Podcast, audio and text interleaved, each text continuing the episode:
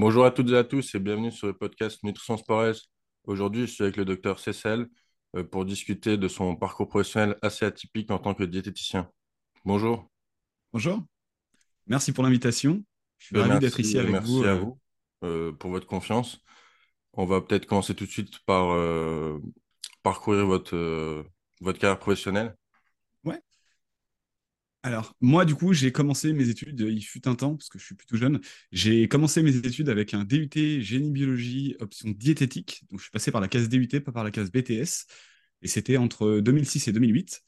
Et à la fin de mes études, du coup, je me suis posé la question, est-ce que je continue ou est-ce que je continue pas? C'est vrai qu'à 20 ans, je me sentais pas très légitime pour exercer le métier de diététicien tel quel. Et euh, j'étais encore un peu assoiffé de connaissances et je me souviens d'une discussion qu'on avait eue avec une de mes profs euh, qui était euh, diététicienne. C'était Monique Sautier. Ceux qui sont de Lyon devraient la, connaître. Euh, qui, du coup, me disait Écoute, Kevin, tu te poses quand même beaucoup de questions. Tu veux toujours aller dans le détail de ce qu'on te raconte, mais, mais on voit bien que ce n'est pas suffisant pour toi. Et elle me disait Moi, je te conseillerais potentiellement de continuer tes études. Et puis, en fait, je me suis beaucoup inspiré de son parcours, puisqu'elle elle avait un peu un triptyque dans son activité. Elle était à la fois enseignante à l'IUT, elle était à la fois diététicienne en libéral, et elle était aussi diététicienne dans une structure de recherche. Et moi, vraiment, je me disais, euh, d'avoir le triptyque euh, recherche, libéral et enseignement, pour moi, ce serait vraiment euh, quelque chose où je pense que je m'éclaterais vraiment. Donc, à la fin de mes études en 2008, j'ai continué mes études. J'ai repris une, deuxième année de licence physiologie animale, avec laquelle j'ai embrayé du coup directement sur la L3. Et à la fin de la L3, j'ai été pris en master recherche qui est à Lyon, qui s'appelle régulation cardio, métabo, nutrition. Et j'ai eu la chance de rencontrer le professeur Martine Laville à l'époque, qui m'a pris en stage pour travailler avec le docteur Xavier Aliro sur un projet qui était euh, un mi-chemin entre de la recherche vraiment fondamentale et de la recherche plutôt appliquée. En fait, l'idée, c'était un partenariat entre le Centre de recherche en nutrition humaine Rhône-Alpes, donc à Lyon, et le Centre de recherche de l'Institut Paul Bocuse. Et on s'intéressait spécifiquement à voir quel était l'impact du fractionnement alimentaire sur la physiologie au sens large, donc les métabolites euh, sanguines qu'on peut retrouver, la glycémie, l'insuline, le GLP1, les hormones de la faim, etc. Et d'un autre côté aussi tester un peu, on va dire, le, comportement des participants, puisqu'ils étaient exposés à midi à un buffet. Donc le, le, protocole était assez simple, en fait, il y avait deux journées. Une journée où ils venaient, ils prenaient un petit déjeuner en une fois, et à midi, ils avaient un buffet à volonté et ils choisissaient les aliments qu'ils voulaient. Et ils étaient filmés pendant le buffet et nous, on pesait tout avant et après, comme ça, on pouvait savoir ce qu'ils avaient consommé et une autre session où cette fois-ci, le petit déjeuner, on découpait en quatre. Donc, on coupait tous les aliments en quatre, que ce soit le café, le jus d'orange, le pain, le beurre, tout était découpé en quatre. Et on donnait un quart du petit déjeuner à 8 heures, un quart à 9 heures, un quart à 10 heures, un quart à 11 heures. Et pareil, on évaluait du coup leur comportement alimentaire à midi avec un buffet. Et en fait, on a trouvé quand même plein de résultats qui étaient assez intéressants. On a testé ça chez des participants minces, chez des participants atteints d'obésité. Et on a vu que bah, du coup, les réponses n'étaient pas les mêmes. Et ce qui était assez intéressant de voir aussi, c'était euh, un peu tous les outils qu'on utilisait, parce que ça passait aussi bien du dosage de la, glycémie jusqu'à des outils euh, plus subjectifs comme des essais visuels de faim ou encore bah, de l'aspect pratico-pratique avec un buffet. Et à la fin de ce master, du coup, j'ai eu l'occasion, on m'a proposé de, continuer en thèse. Donc, j'ai postulé à, l'école doctorale et notamment aux bourses ministérielles pour faire une thèse. J'ai obtenu cette bourse et du coup, bah, ça m'a permis de, pendant trois ans de faire une thèse, dont on rediscutera après. Mais globalement, c'était de voir un peu les adaptations métaboliques de jeunes hommes face à une suralimentation. Le but du jeu, vraiment, c'était de se mettre en balance énergétique positive et de voir un peu les conséquences, délétères ou pas, sur la physiologie du corps humain et comment il allait s'adapter. Et moi, j'ai fait un focus tout particulier sur euh, le muscle strié squelettique, puisque pendant le protocole, on faisait des biopsies avant et après la, suralimentation. Et c'était de voir un peu finalement quelle était la modulation de l'expression génique et de voir un petit peu bah, finalement quelle voie métabolique est stimulée d'un point de vue expression génique, quelles autres voies sont plutôt inhibées, et d'essayer de comprendre un peu, décrypter les mécanismes vraiment euh, moléculaires qui se passent dans un muscle quand on se suralimente. Donc là, ça m'amène jusqu'à 2019 euh, ou 2018, je ne sais plus, je me souviens plus. Et après cette thèse de doctorat, du coup, je suis parti pendant trois ans euh, à Lausanne faire un post-doctorat et m'intéresser tout particulièrement au métabolisme du fructose. Donc en plus, pendant ma thèse, on avait une collaboration où j'ai réussi à, valoriser des données de, suralimentation en fructose. on verra un peu les deux types de suralimentation si vous le voulez. Euh, et ça m'a permis, du coup, bah, de, pendant ces trois années de post-doctorat, de vraiment valider, on va dire, mon expérience en recherche, de faire une étude bien spécifique avec des traceurs isotopiques qui sont des super outils d'un point de vue recherche parce qu'on peut différencier une molécule de glucose normale ou une molécule de fructose normale versus celle qui est marquée. Donc on peut vraiment aller voir dans les fractions sanguines ou dans les tissus spécifiquement quel est le pourcent qu'on retrouve. Et avec des calculs un peu savants, euh, on peut calculer bah, qu'est-ce qui passe dans le sang, qu'est-ce qui passe pas dans le sang, qu'est-ce qui a été absorbé, pas absorbé, etc. Donc là, ça m'amène jusqu'à fin 2019, si je ne vous dis pas de bêtises. Oui, c'est ça. La thèse, c'était 2012-2015. 2015-2019, c'était post-doctorat. Et après, je suis retourné à Lyon, puisque moi, ma, ville natale, c'est Lyon. Et que quand on est chauvin comme moi, bah, on a envie de retourner de là où on vient, puis qu'on aime la bonne bouffe et euh, la cochonnaille, on va dire. Euh, donc, je suis revenu sur Lyon. Je me suis posé un peu la question de qu'est-ce que j'allais faire par la suite. Donc, j'ai tenté la qualification euh, au maître de conférence, donc la qualification nationale universitaire la section 66 de mémoire, c'était pour euh, la biologie animale. Moi, c'était celle qui me concernait. Donc, que j'ai obtenu. Et après, j'ai postulé au poste de maître de conférence. Ça n'a pas marché. C'était voilà, c'était une bonne expérience à, tenter. Arrivé là, du coup, je me suis dit, bah, finalement, dans tous les, on va dire, euh, dans tous mes, euh, dans toutes mes affinités que j'ai par rapport à mon métier, il y a quand même des valeurs qui revenaient assez souvent. C'était bah, la nutrition, le fait de me sentir utile. Je trouvais que c'était quand même assez important pour moi dans mon métier d'avoir une, utilité, que ce soit en recherche ou en libéral. J'adorais l'enseignement, donc c'est vrai que ça c'est quelque chose qui me, qui me motivait beaucoup euh, de transmettre des connaissances. Euh, j'aimais beaucoup aussi l'idée de la diversité. C'est vrai que dans le métier de maître de, conférence, bah, on a à la fois de l'enseignement et de la recherche, c'est assez varié quand même. Et euh, une des valeurs qui m'anime quand même, c'est une certaine forme de liberté dans ce qu'on peut entreprendre et dans le, les missions qu'on a envie d'occuper. Donc, à partir de tout ça, l'enseignant-chercheur était une très bonne voie mais dans la mesure où ça n'a pas fonctionné, je me suis dit que potentiellement, pourquoi pas, enseignant diététicien, ça pourrait être une bonne, une bonne alternative, puisqu'à part la recherche, c'était le seul truc qui allait me manquer. Donc j'ai continué un petit peu là-dedans en partant sur euh, vraiment l'idée de, de, développer à la fois le métier de l'enseignement et le métier de diététicien libéral. Donc j'ai d'abord, moi, commencé par développer l'enseignement, parce qu'on est tous pareils, à un moment, il faut euh, se nourrir à la fin du mois, donc il faut avoir de l'argent qui rentre.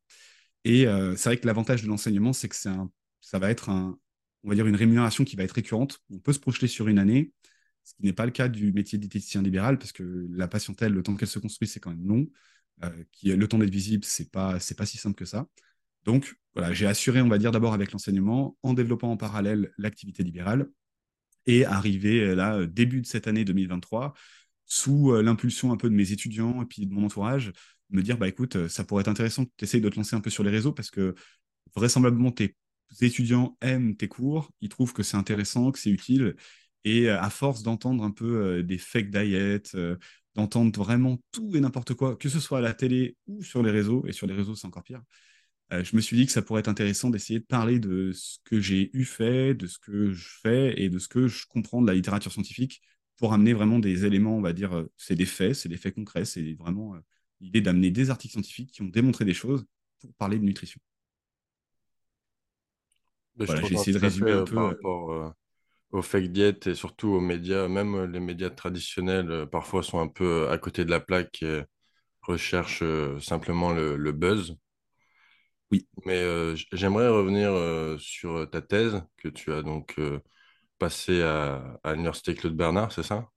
Ouais. Donc ça, ça s'intéressait à l'adaptation du muscle squelettique à la suralimentation donc, il y, avait un volet sur euh, un régime euh, hyperlipidique et un volet sur euh, le régime riche en fructose. Est-ce que tu pourrais nous en dire un peu plus? Donc, la méthodologie utilisée, les objectifs et les résultats un peu plus dans les détails. Ouais. Bah, ce que je vous propose, c'est que je partage mon écran, comme ça, au moins, on peut. Alors, comme ça, on pourra voir un peu en visuel les différentes choses, parce que c'est vrai que des fois, un petit dessin vaut mieux que des, de très belles explications. Hop.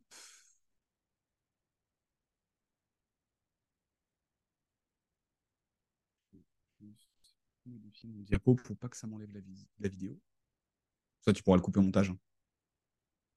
T'as de quoi le couper. Euh, tu refais des montages après, tu remontes ou pas? Oui, oui, genre. Si je dis pas de bêtises. Donc, l'idée ici, c'était d'inclure des jeunes hommes et les soumettre à une suralimentation pendant 56 jours. Donc, le but du jeu pour ces participants, c'était de maintenir leur activité physique et leur alimentation habituelle et de rajouter tous les jours, en plus de ce qu'ils pratiquent d'un point de vue alimentaire, 757 kilocales sous forme globalement d'aliments plutôt riches en lipides. Donc il y avait 100 grammes de comté, 40 grammes d'amande et 20 grammes de beurre. vraiment, le but du jeu, on expliquait bien aux patients, c'était qu'ils le rajoutent en plus de leur alimentation et on validait le fait qu'ils les rajoutaient par rapport à des enquêtes alimentaires. Ce qu'on voulait surtout pas, c'était que finalement, ils remplacent des aliments par d'autres, auquel cas on n'est plus dans une suralimentation, on est juste dans, dans une alimentation, mais différente. Donc pour valider ça, bah, il y a différents petits outils, les enquêtes alimentaires et le fait qu'ils prennent bien du poids. Et pendant ces 56 jours, du coup, on évaluait différents paramètres au fil du temps. Donc on avait une journée avant qu'il commence la suralimentation, J0, une journée 14 jours après et une journée 56 jours après. Et pendant ces journées, du coup, on évaluait plein de choses. Donc on évaluait leur prise alimentaire avec des carnets alimentaires qu'on leur faisait remplir sur 7 jours on les pesait, on faisait de la calorimétrie indirecte, donc c'est un outil qui va nous permettre de savoir la quantité d'énergie que le corps dépense, et aussi surtout quel type de nutriments et quel type de substrat le corps utilise. Donc on peut détricoter si c'est plutôt des lipides, plutôt des glucides, donc ça c'est quand même assez intéressant. On faisait plein de prélèvements sanguins pour doser bah, euh, la glycémie, l'insulinémie, certaines hormones qui nous intéressaient. On a aussi réalisé des biopsies de tissu adipeux et des biopsies de muscles striés squelettiques, donc AJ0 et AJ56. Et on avait aussi, du coup, des IRM pour vraiment voir l'accumulation de lipides au niveau euh, ventral, comment elle, comment, elle, comment elle apparaissait. On avait de la DEXA. Donc, la DEXA, c'est un outil qui, normalement, permet de faire de l'ostéodensitométrie pour savoir si on a de l'ostéoporose ou pas. Mais ça permet aussi d'évaluer de façon très fine la masse maigre et la masse grasse du corps humain. Donc, ça, ça nous permettait vraiment d'avoir euh, le gold standard, donc la meilleure mesure qu'on puisse avoir pour voir l'accumulation de gras dans le corps et on réalisait des tests métaboliques, donc des clans euglycémiques hyperinsulinémiques. Donc c'est l'idée, en fait, on va tester la sensibilité à l'insuline du corps avec une méthode bien spécifique où l'idée c'est qu'on perfuse de l'insuline et le but du jeu c'est de perfuser du glucose pour pas que la glycémie bouge. En fait, on clampe la glycémie, on la maintient à 1 gramme par litre en perfusant l'insuline et vu qu'on perfuse du glucose pour contrecarrer l'effet de l'insuline, on va pouvoir avoir accès comme ça de façon indirecte à la sensibilité à l'insuline du corps. Et on faisait aussi des repas tests. Donc là, c'était euh, l'idée de prendre euh, des aliments où dedans on avait tracé, donc on avait, on avait mis un traceur isotopique de lipides pour voir spécifiquement bah, du coup euh, comment évoluait ce traceur dans le corps humain et dans quelle fraction, on va dire sanguine, il allait se retrouver. Donc ça c'était un petit peu la base, le design du protocole. Après, plus par rapport aux résultats, donc ce qu'on a observé, moi vraiment ma mission pendant ma thèse, ça a été de m'intéresser spécifiquement aux adaptations du muscle strié squelettique, puisqu'il y avait déjà une doctorante qui s'était intéressée spécifiquement aux adaptations du tissu adipeux. Moi, ma mission, c'était le muscle strié squelettique. Donc déjà, avant de rentrer dans le détail du muscle, juste refaire un petit point de ce qu'on retrouve d'un point de vue, on va dire, global au niveau du corps. Ce qui est assez intéressant de voir, en fait, c'est que quand on mesure par calorimétrie indirecte l'oxydation des substrats d'un corps humain et qu'on le soumet à une suralimentation, on observe que la suralimentation va induire une modification du mix énergétique qu'utilise le corps. Et en fait, ce qui est assez intéressant de voir, c'est que globalement, la suralimentation fait que le corps va détecter ce surplus de calories et va se mettre à oxyder moins les lipides et plus les glucides. Comme si finalement, il se dit bah, j'ai trop de calories, si j'oxyde un peu moins de lipides, je peux en garder pour les mettre de côté. Et clairement, c'est ce qui se passait parce qu'on retrouvait une baisse de l'ordre de 14-11% de l'oxydation des lipides à jeun. Donc ça, c'est le matin à jeun, juste le mix énergétique du corps. Et en fait, on se rend compte que c'est modifié. Associé à ça, du coup, quand on zoome sur le muscle, on s'aperçoit que bah, dans le muscle, on va se retrouver à augmenter la quantité de lipides qu'il y a. Donc, c'est-à-dire que le muscle commence à stocker du gras à l'intérieur de ses cellules ce qui est finalement pas très très normal, en tout cas pas pour une personne euh, lambda. Autant pour des sportifs de haut niveau, ça a du sens, notamment les marathoniens, mais pour, euh, pour le commun des mortels, c'est-à-dire que c'est, quelque chose qui n'est pas forcément très sain ici. Donc là, on, on a observé une augmentation de 25%. Et une des hypothèses qu'on avait, c'est que finalement, le fait d'accumuler des lipides dans le muscle, potentiellement pourrait modifier la sensibilité à l'insuline musculaire. Mais nous, quand on l'a mesuré, on a observé qu'il n'y avait pas de modification de la sensibilité musculaire. Donc peut-être qu'on est dans une phase un peu trop précoce 56 jours, il n'y a pas encore de modification de la sensibilité à l'insuline. Donc ça, c'est un peu, on va dire, au sens large. Donc c'est le corps dans son ensemble. Maintenant, nous, la question qu'on s'est posée, c'est de se dire finalement, on voit que le corps, il switch de métabolisme, il se met à oxyder plus les glucides, moins les lipides, donc il doit y avoir une, mécanistique derrière qui se met en place dans le muscle. Et donc nous, c'est ce qu'on est allé détricoter. Donc grâce à nos biopsies qu'on avait fait à J0, donc avant la suralimentation, et puis celle à la fin, on a utilisé des puces à ADN pour vraiment analyser tout le transcriptome bah, de ce muscle strié squelettique. Donc de voir finalement, est-ce qu'il y a des gènes qui sont surrégulés? Est-ce qu'il y a des gènes qui sont sous-régulés? Et si oui, lesquels? Et à quelle grande fonction ça va appartenir? Donc avec les puces ADN, l'avantage c'est qu'on va screener vraiment, euh, vraiment beaucoup, beaucoup, beaucoup, beaucoup de gènes. Et ça va nous permettre d'avoir une vision d'ensemble instantanée, avec très peu de matériel génétique, d'avoir une vision d'ensemble de tout ce qui s'est passé. Donc en règle générale, quand on a ce genre d'outils, euh, on va aller voir chaque gène, comment ils ont été régulés. Donc nous, on a trouvé qu'il y avait 673 gènes qui étaient significativement régulés. C'est-à-dire que soit ils, augmentaient significativement, soit ils baissaient significativement. Et on a décrypté tous ces gènes, on s'est aperçu qu'il y en avait 459 qui étaient surexprimés et 214 qui étaient sous-exprimés. Donc là, ça fait une masse de données qui est assez importante. Et souvent, ce qu'on fait par la suite, c'est qu'on va analyser non pas chaque gène un à un, mais plutôt les grandes fonctions auxquelles appartiennent ces gènes. Donc on fait ce qu'on appelle de l'analyse de l'enrichissement en fonctions. Donc ici, c'est on utilise des outils de biostatistiques et de génétique pour finalement voir les grandes fonctions physiologiques qui ont été modulées à la suite de la suralimentation. Donc nous, ce qu'on a retrouvé globalement, c'est que la suralimentation avec comté, amande et beurre modifiait l'expression génique de gènes liés au métabolisme des lipides. Donc on retrouvait quand même pas mal de processus liés au métabolisme des lipides qui ressortaient. On retrouvait aussi beaucoup de gènes qui étaient associés au processus d'oxydoréduction du muscle squelettique. Et on retrouvait aussi beaucoup de gènes qui ressortaient liés à la mitochondrie. Donc ça, c'est vraiment, on va dire, la vision d'ensemble de tout ça. Et en fait, nous, après, on allait décrypter chaque type de gène pour voir finalement bah, quelle est la modulation de ces gènes et comment on arriverait à expliquer d'un point de vue moléculaire ce qu'on a observé d'un point de vue corps dans son ensemble. Autrement dit, quelles sont les cibles génétiques qui ont été modulées qui nous permettraient d'expliquer le fait que finalement, à jeun, nos participants oxydent moins de lipides et plus de glucides. Donc on a eu quand même quelques pistes, hein, puisque finalement, dans cette suralimentation en lipides, on a ciblé que au niveau du muscle strié squelettique, on augmentait beaucoup, beaucoup de gènes qui étaient associés au stockage des lipides. Ça, c'est l'idée de se dire, bah, effectivement, la génétique, l'expression génique de notre muscle change et qui se met à exprimer des gènes, donc des protéines derrière, qui vont être associées au stockage. On avait ciblé deux pistes qui nous permettaient d'expliquer ça, notamment une sous-expression de PDK4. Donc là, c'est très technique, c'est vraiment des, cibles protéiques très spécifiques, et PDPR et ACACA. Mais ça permet finalement, dans la mécanistique, dans le métabolisme cellulaire qu'on comprend à l'heure actuelle, bah, d'expliquer un peu les résultats globaux qu'on a eus. Et ce qui était assez contre-intuitif, c'est que on s'attendait plutôt à avoir une baisse de l'expression des mitochondries et de la chaîne respiratoire, et on s'est aperçu qu'en fait, on avait une surexpression dans cette étude. Donc c'était un truc un peu inattendu. Donc on a décrypté, puis on a publié un article qui a été publié dans, dans la revue euh, euh, The Journal of Clinical Metabolism and euh, Endocrinology and Metabolism, qui a fait une belle publication. Donc finalement, si on retient un petit peu de tout ce qu'on a démontré d'un point de vue suralimentation, on s'est aperçu que dans l'organisme dans son ensemble, on observe une baisse de l'oxydation de lipides, et auquel cas, si on les oxyde moins, on va les stocker plus. Et donc, on commence à stocker les lipides à des endroits où finalement, il faudrait peut-être pas trop les stocker, notamment dans le muscle. Là, c'est ce qu'on avait prouvé.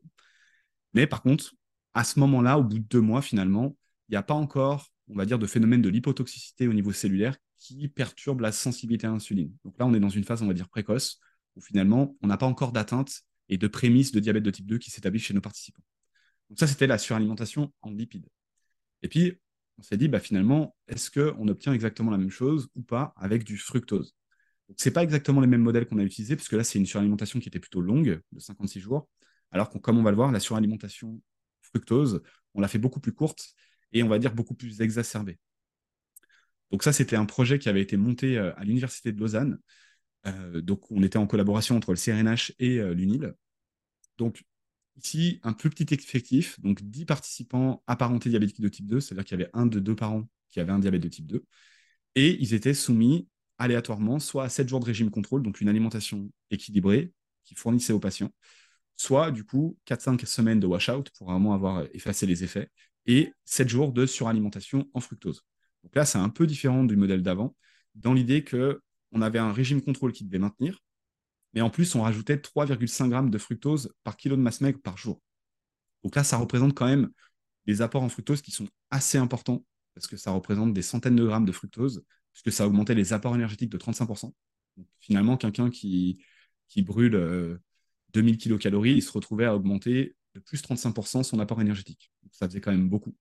Et on leur donnait pas, non pas sous forme d'aliments, mais sous forme de boissons liquides. Donc c'était vraiment de l'eau et du fructose à 20%. Donc c'était une boisson assez sucrée qu'il devait prendre dans la journée pendant une semaine. Donc on a refait à peu près le même genre de design, mis à part ici qu'il est en crossover et qu'il est un petit peu différent de l'autre de l'autre étude, mais finalement, à la fin de chaque période, on évaluait les participants. Donc on avait pareil, hein, toujours même genre d'outils, une pesée, euh, on passait une IRM pour voir un peu l'accumulation de lipides, comment elle s'opère dans le corps humain, notamment au niveau abdominal. Il y avait des mesures de calorimétrie indirecte, donc de savoir un peu euh, quels nutriments oxyde le corps, préférentiellement. Est-ce que c'est plutôt des glucides? Est-ce que c'est plutôt des lipides? Il y avait des prises de sang, Il y avait aussi un clan euglycémique hyperinsulinémique, donc toujours pareil, on teste la sensibilité à l'insuline du corps, mais avec des, on va dire, des outils de recherche qui sont quand même très très pointus et très fins dans ce qu'on va pouvoir avoir accès comme information. Puisqu'on va pouvoir, par exemple, ici dans ce genre de test, on peut différencier la sensibilité du foie à l'insuline et la sensibilité périphérique à l'insuline, chose qu'on ne pourra pas faire sur un bilan sanguin classique. là, c'est vraiment une, épreuve métabolique qui nous permet d'avoir accès à beaucoup plus d'infos. Et pareil, on avait une biopsie de muscles striés squelettiques qu'on a analysé de la même façon avec des puces à ADN pour aller décrypter un petit peu bah, la modulation d'expression des gènes et voir un petit peu ce qu'on retrouve. Donc là, je refais un peu le même détail de ce que j'ai fait précédemment. Finalement, au niveau du corps dans son ensemble, qu'est-ce qu'on retrouve dans un premier temps? De la même façon que la suralimentation en lipides, quand on fait une suralimentation en fructose, eh ben, on s'aperçoit que l'oxydation des lipides baisse. Ce qui veut dire que le matin à jeun, le mix énergétique que j'utilise, il est plutôt orienté sur des glucides que sur des lipides. Ça, finalement, en fait, il faut, représenter un peu le corps humain comme une voiture hybride. On peut utiliser de l'électricité ou du gazole ou de l'essence. Et puis, le mix des deux, bah, il est différenciant en fonction de si on appuie plus ou moins sur l'accélérateur. Ça, c'est pour une voiture. Chez nous, à jeun, normalement, la logique veut qu'on oxyde plutôt des lipides et pas trop de glucides. Et là, en fait, c'est assez intéressant de voir que le fait de s'être suralimenté modifie cette expression à jeun. Donc, le mix énergétique du matin, c'est différent. Donc moins 32% à la suite d'une suralimentation en fructose. Donc c'est un peu plus des effets un peu plus prononcés quand même qu'on a eu dans le modèle de suralimentation en lipides. Et toujours pareil, on, observe une accumulation de lipides dans le muscle, ce qui finalement n'est pas forcément une très bonne chose parce que bah, ça peut perturber un petit peu le fonctionnement du muscle. Et par contre, toujours pareil, pas de modification de la sensibilité musculaire à l'insuline. Ce qui veut dire que pour l'instant, le fait qu'on accumule des lipides dans le muscle, ce n'est pas encore délétère pour cette sensibilité à l'insuline. Donc aucune modification ici. Et toujours pareil, on s'est posé la question de se dire, bah tiens, si on observe au niveau du corps dans son ensemble une modification du mix énergétique, c'est qu'il doit y avoir des gènes qui sont surexprimés ou sous-exprimés au niveau du muscle. Parce qu'il ne faut pas oublier que le muscle, quand même, est un gros euh, consommateur d'énergie, même à jeun. C'est lui qui consomme quand même pas mal de, glucides et pas mal d'énergie à jeun. Donc, il est quand même pertinent à aller, analyser et à aller détricoter. Donc, on a refait pareil, on a refait une analyse avec des puces à ADN et on a observé cette fois-ci qu'il y avait 407 gènes qui étaient surexprimés ou sous-exprimés de façon significative. Donc, dans ces 407 gènes, il y en avait 177 qui étaient surexprimés et 230 qui étaient sous-exprimés. Et donc, pareil, pour décrypter un petit peu euh, les grandes voies physiologiques qui sont impactées là-dedans, on utilise de l'analyse de, l'enrichissement en fonction. Et on a montré que globalement, ce qui ressortait, c'était les voies métaboliques liées au métabolisme des lipides, qui étaient euh, vraiment euh, surreprésentées dans cette liste de gènes significativement régulés. Et on retrouvait aussi des gènes liés à la mitochondrie. Donc pareil, on est allé décrypter un peu plus en détail tous ces gènes, voir ceux qui étaient surexprimés, voir ceux qui étaient sous-exprimés, et décrypter un petit peu la mécanistique qui nous permettrait encore une fois d'expliquer la baisse de l'oxydation des lipides à jeun. Donc finalement, ce qu'on a réussi à montrer, on va dire d'une façon un peu générale, parce que là on est sur du, du très très technique, c'est que la suralimentation en fructose de 7 jours va modifier cette fois-ci l'ensemble des gènes du muscle squelettique, mais va induire une baisse de l'expression de plein de gènes une baisse de l'expression notamment de certaines protéines qui permettent l'entrée des acides gras dans la mitochondrie, notamment comme CPT1, qui est vraiment une, protéine clé qui fait rentrer les acides gras dans la mitochondrie pour qu'ils soient utilisés à des fins énergétiques. On retrouve aussi une baisse de l'expression de certaines protéines de la chaîne respiratoire. Et on retrouve aussi une baisse de l'expression de gènes liés à, certaines protéines qui sont plutôt en lien dans la bêta-oxydation. Donc là, finalement, c'est comme si le muscle savait plus quoi faire vraiment de, de ces lipides. Et en fait, bah, forcément, si je les oxyde pas, si je ne les utilise pas à des fins énergétiques, eh ben, je les stocke. Mais on voit que ce pas exactement les mêmes cibles entre du fructose et, du, et des lipides. Donc là, c'est assez intéressant parce que dans la vraie vie, souvent, quand on surconsomme les calories, on va avoir un mix de gras et sucre. Donc en fait, on va vraiment certainement avoir un combo un peu des deux qu'on a vu euh, juste précédemment. Donc ici, en fait, ça permet encore une fois d'expliquer un peu dans l'organisme, dans son ensemble, la baisse de l'oscillation lipidique qu'on a retrouvée, l'augmentation des lipides d'un point de vue ectopique, c'est-à-dire qu'ils ne se stockent pas dans le tissu adipeux, ils se stockent ailleurs. Ça, on n'aimerait pas trop que ça arrive. Mais par contre, encore une fois, dans ce mode-là, en 7 jours, c'est pas assez long, entre guillemets, pour avoir des effets sur la sensibilité à l'insuline. Donc là, c'était un peu les deux euh, pendants d'une même pièce, hein, suralimentation. Donc j'ai trop de calories par rapport à ce que je dépense. Et comment gère cet excédent calorique mon corps? Et en parallèlement en fait, de ces deux projets, j'ai lancé un nouveau projet puisqu'on s'est dit, finalement, on a maintenant la vision lipide, la vision glucide, mais ce qui pourrait être intéressant, c'est de combiner les deux et de créer du coup une suralimentation lipide-glucide. Et donc ça, c'était le projet que j'ai développé pendant ma thèse, mais c'est des projets de recherche clinique qui durent très longtemps. Donc, euh, j'ai pas pu soutenir vraiment et publier des articles dessus. C'était le projet qui a été monté à Lyon et en collaboration avec la Suisse, qui s'appelle Polyminute, donc qui commence à, avoir des publications à l'heure actuelle, où finalement c'était des suralimentations, mais à base de chips, cola, pain au chocolat et euh, barres chocolatées. Et c'était des suralimentations qui étaient pendant un mois avec des, une augmentation des apports de l'ordre de 50%. Là, c'était quelque chose d'assez, on va dire, euh, carabiné pour voir les conséquences délétères sur le corps, et notamment sur la sensibilité à l'insuline. Et il y avait une petite spécificité dans ce protocole, c'est qu'on avait, on était en aveugle, en double aveugle. Il y avait un groupe qui allait recevoir un placebo et un groupe qui allait recevoir des polyphénols. Il y avait pas mal de littérature qui montre que euh, les polyphénols pourraient être un peu protecteurs. Mais finalement, ici, dans ce cadre de cette étude, les, polyphénols ont des effets spécifiques sur certaines voies métaboliques, mais ne contrecarrent pas les effets délétères de la suralimentation, vraisemblablement parce que la suralimentation a eu des effets délétères trop puissants par rapport à ce que permettrait euh, l'effet positif des polyphénols. Voilà un petit peu pour ce qui était mon projet de thèse. J'espère avoir pas été trop long et trop technique. J'ai essayé de faire simple. C'était très intéressant. Du coup, on va, enchaîner directement sur euh, pourquoi euh, tu t'es réorienté euh, vers les réseaux sociaux, vu que tu as notamment créé une chaîne YouTube. Est-ce que tu peux nous en dire un peu plus? Ouais.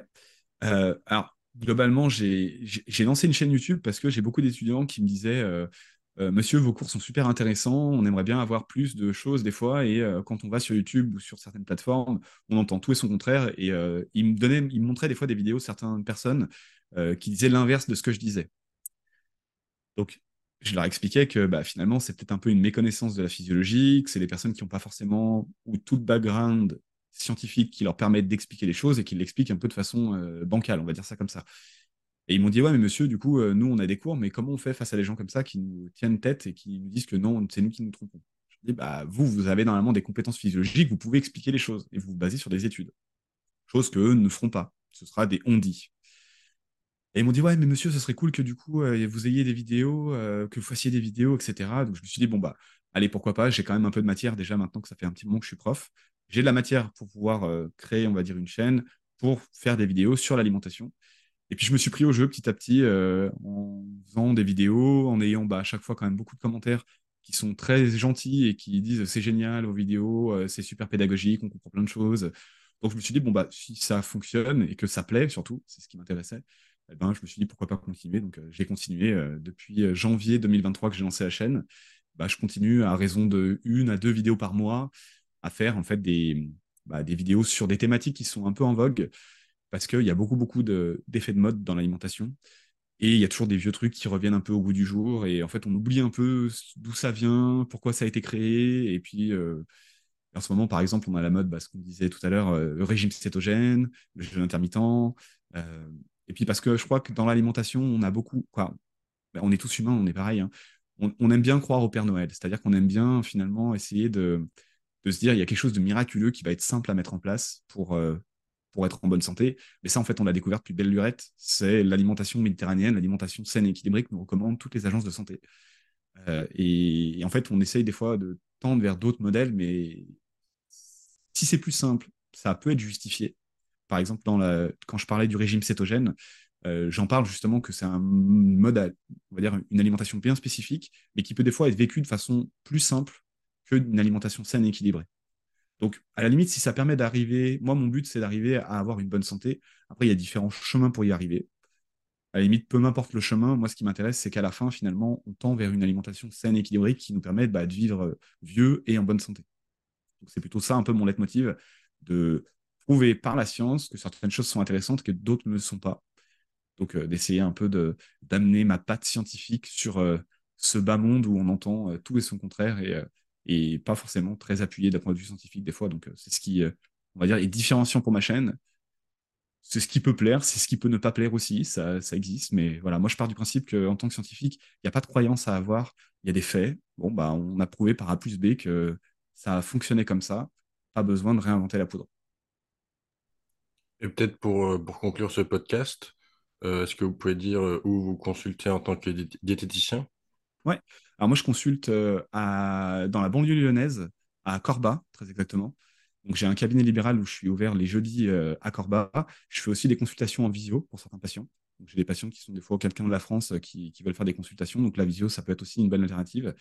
Et puis, bah, je suis aussi présent sur les réseaux, à savoir YouTube et Instagram que j'ai débuté récemment. Je suis encore un peu vieux et mou du genou, donc je suis pas encore très très à l'aise avec Instagram, mais ça viendra. Eh bien, écoutez, merci, docteur Cécile, pour votre temps. Et Avec plaisir. cela va conclure le podcast. Merci beaucoup. Merci à vous. Je vous remercie d'avoir suivi ce podcast en ma compagnie et celle du docteur Cécile sur son sujet de thèse qui s'est intéressé à l'adaptation à la suralimentation du muscle squelettique. Pour me soutenir, n'hésitez pas à me suivre sur mes différents réseaux sociaux, à liker et à partager ce podcast. N'hésitez pas également à faire un tour sur la chaîne YouTube du docteur Cécile. Et quant à moi, je vous dis à la prochaine.